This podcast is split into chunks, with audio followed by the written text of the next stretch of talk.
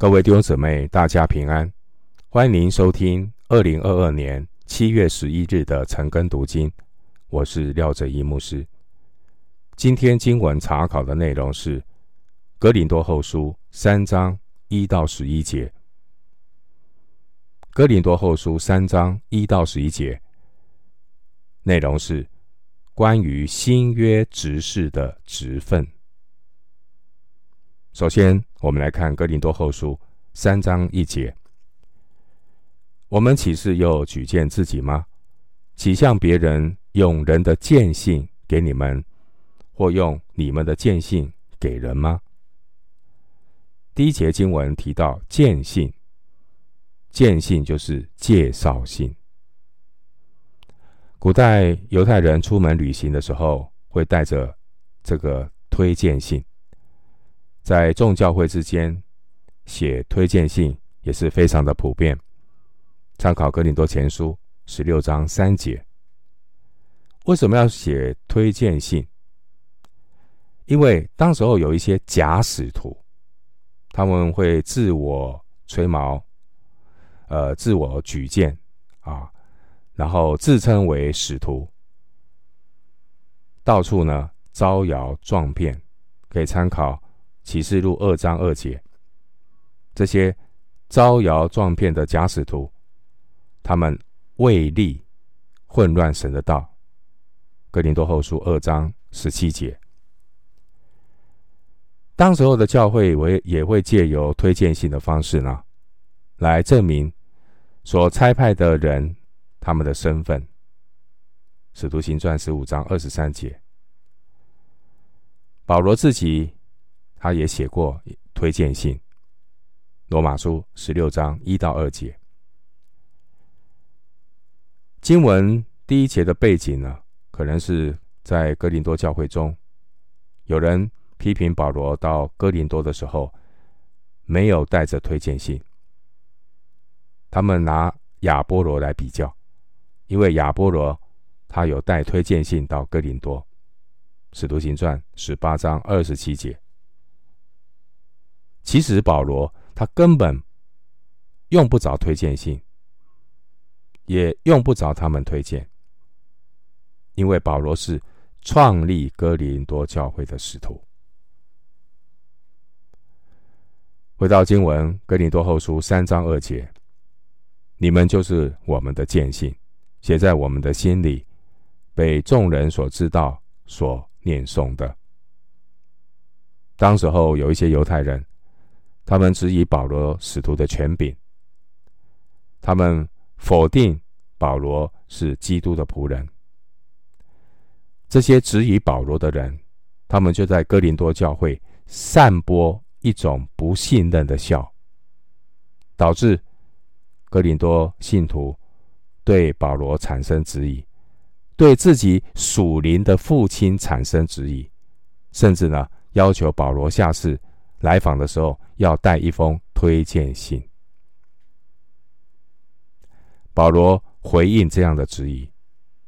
保罗说：“哥林多信徒本身就是保罗他的推荐信，写在他们心里，并且被众人所知道、所念诵。”第二节，因为保罗他是创立哥林多教会的使徒，保罗曾经在那里教导他们一年。零六个月，《使徒行传》十八章十一节。哥林多教会的存在，就是保罗使徒职分工作果效的明证。因此，保罗说：“你们就是我们的推荐信。”弟兄姊妹，我们看待上帝的仆人，并不是根据学历、资历、头衔或其他有名的人的推荐。我们看待神的仆人，神的仆人，他们是通过他们的服饰，在我们心中的动工，让我们的生命得到改变，来显明神在他们身上的托付。所以，我们要敬重上帝的仆人。回到经文，《哥林多后书》三章三节。你们明显是基督的信，借着我们修成的，不是用墨写的，乃是用永生神的灵写的；不是写在石板上，乃是写在心板上。弟兄姊妹，基督徒本身明显就是基督的信，写给谁看？写给世人看。基督耶稣透过基督徒表明出来。有一首诗歌叫做《使别人从你见耶稣》。保罗将哥林多人、哥林多的信徒呢，比作是基督的信，是由保罗透过他的福音执事所写成的。凡是听见保罗的道，生命得到改变，这些都是圣灵工作的果效。经文第三节说。你们明显是基督的信，这封基督的信是用永生神的灵写的，是圣灵在人身上动工的记录。经文第三节说，不是写在石板上，乃是写在心板上。这是引用先知书中对新约的描述，参考耶利米书三十一章。三十一到三十四节，以西结书三十六章二十四到三十二节。弟兄姊妹，到了新约的时代，上帝要把律法写在人的心上，这是指圣灵在人心里的动工，带来生命的改变，并且这是最真实的推荐信，这就是新约执事的内容。回到经文，《哥林多后书》三章四到五节，我们因基督，所以在神面前才有这样的信心，并不是我们凭自己能承担什么事，我们所能承担的，乃是出于神。四到五节，保罗提到他新约的执事是神所委任的，所以保罗。对神所托付的侍奉有十足的信心。关于保罗对传道服事的信心，并不是来自肉体的自信心，因为第五节保罗说，并不是我们凭自己能承担什么事。保罗他很清楚，他所能承担的乃是出于神。第五节，既然是出于神。所以，神自己会负责，使我们有能力来执行神所托付的工作。因此，侍奉神的人不必在意眼见的成败和别人的评价，而应当留意我们的工作和能力是不是出于神。若不是出于神，一切侍奉都是枉然虚空。保罗也回答哥林多信徒之前假设的问题，在二章十六节，保罗说：“这事谁能担得起呢？”表明保罗之所以能够承担新约的职事，乃是因为基督。第四节，乃是因为出于神的呼召，出于神。回到经文，哥林多后书。三章六节，他叫我们能承担着新约的职事，不是凭着字句，乃是凭着经意。因为那字句是叫人死，经意是叫人活。经文中的这个经意，原文是灵，也可以翻译圣灵。经文提到字句是叫人死，经意是叫人活。这句话并非是在谈论所谓的字面解经或灵意解经。这句话是在谈论律法的执事和福音的执事，也就是旧约和新约不同执事的区别。律法的执事是定罪叫人死，而福音的执事乃是救赎罪人叫人活。旧约和新约并没有本质的区别，只是执行的方式不同。旧约的执事乃是根据律法的字句来管制人，而新约执事是根据圣灵的带领。任何人如果想要依靠自己来遵守律法，他就是想要立自己的义。罗马书三章二十节。但事实上，没有任何人能够完全满足律法的要求，最后都会落在律法的定罪。所以说，字句叫人死。人只有依靠圣灵所赐生命的能力，不随从肉体。只随从圣灵，罗马书八章四节，并且让基督的生命从自己里面活出律法的要求，这样就不会再被定罪。所以说，经义是叫人活。新约福音的执事完全是依靠圣灵的工作，无论是听到、行道，一切都是因基督。第四节。出于神，第五节，凭着圣灵，为要使一切有血气的，在神面前一个也不能自夸。哥林多前书一章二十九节。因此保罗说，他在第四节说，在神面前才有这样的信心，才能承担这新约的职事。回到经文，《哥林多后书》三章七到八节，那用字刻在石头上属死的执事，尚且有荣光，甚至以色列人因摩西面上的荣光，不能定睛看他的脸。这荣光原是渐渐褪去的，何况那属灵的执事，岂不更有荣光吗？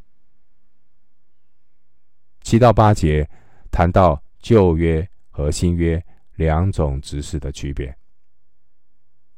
第七节提到旧约律法的执事尚且有荣光。为什么律法的执事尚且有荣光？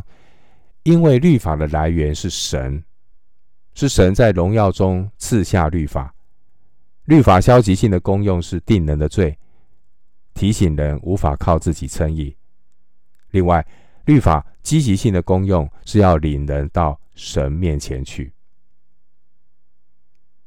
经文第七节提到，那用字刻在石头上，用字刻在石头上是指摩西在西乃山里受律法的时候，上帝将律法写在石板上。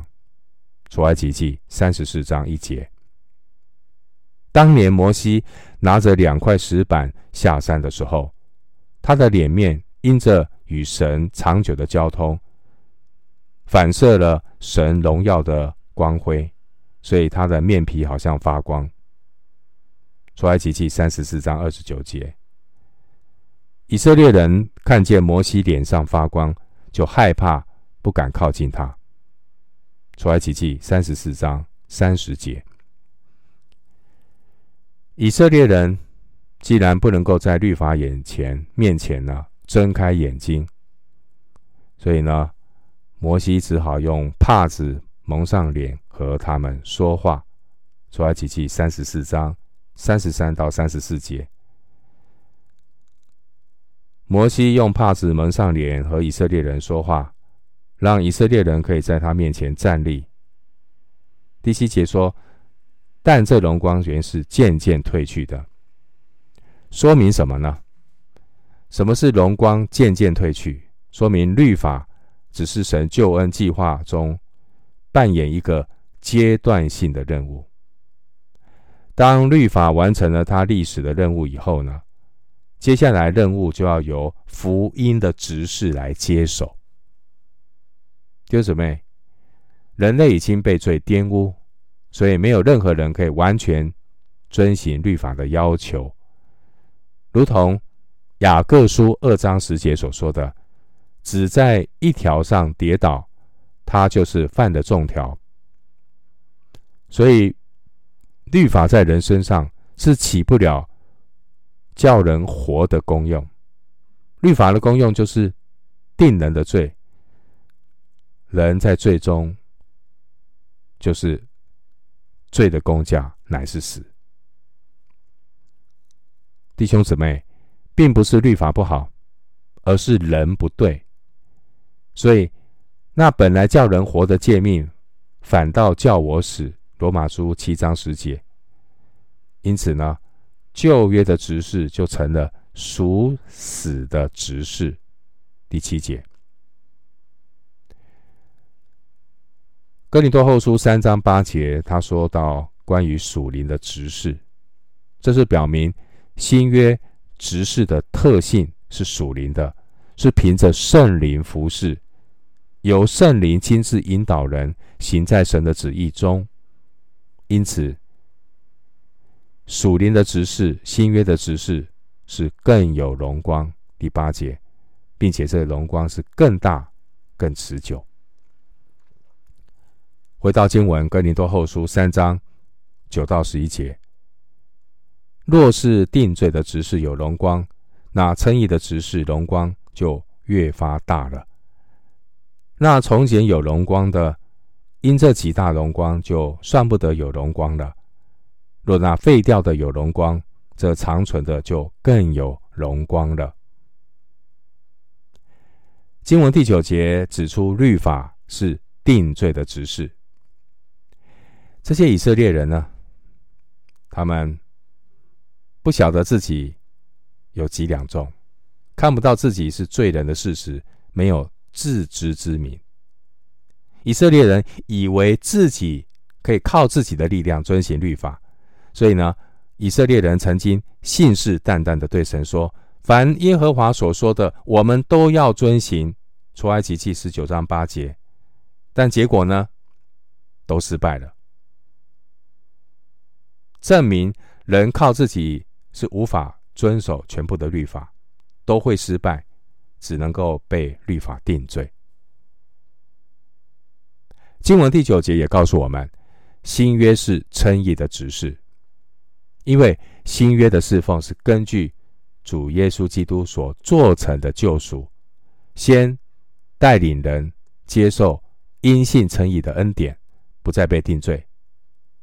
因此，称义的执事。是神儿子亲自做成的，他的果效存到永远，荣光永远不会过去。经文十一十一节提到，那废掉的，那废掉的不是指律法本身，而是指旧约的执事，也就是律法的执事。律法是不会废去，但是它的执事，它的功能有阶段性。律法执事的历史任务是要显明罪存在的事实。罗马书七章七节，律法执事的历史任务乃是要促使人知罪。罗马书三章十九到二十节，然后进一步呢带领人回转归向基督。加拉太书三章二十四节，所以加拉太书。那边有提到说，律法就好像训门的师傅一样，要把我们引到基督那里，那我们来寻求上帝赦免的恩典，就是在基督耶稣的福音。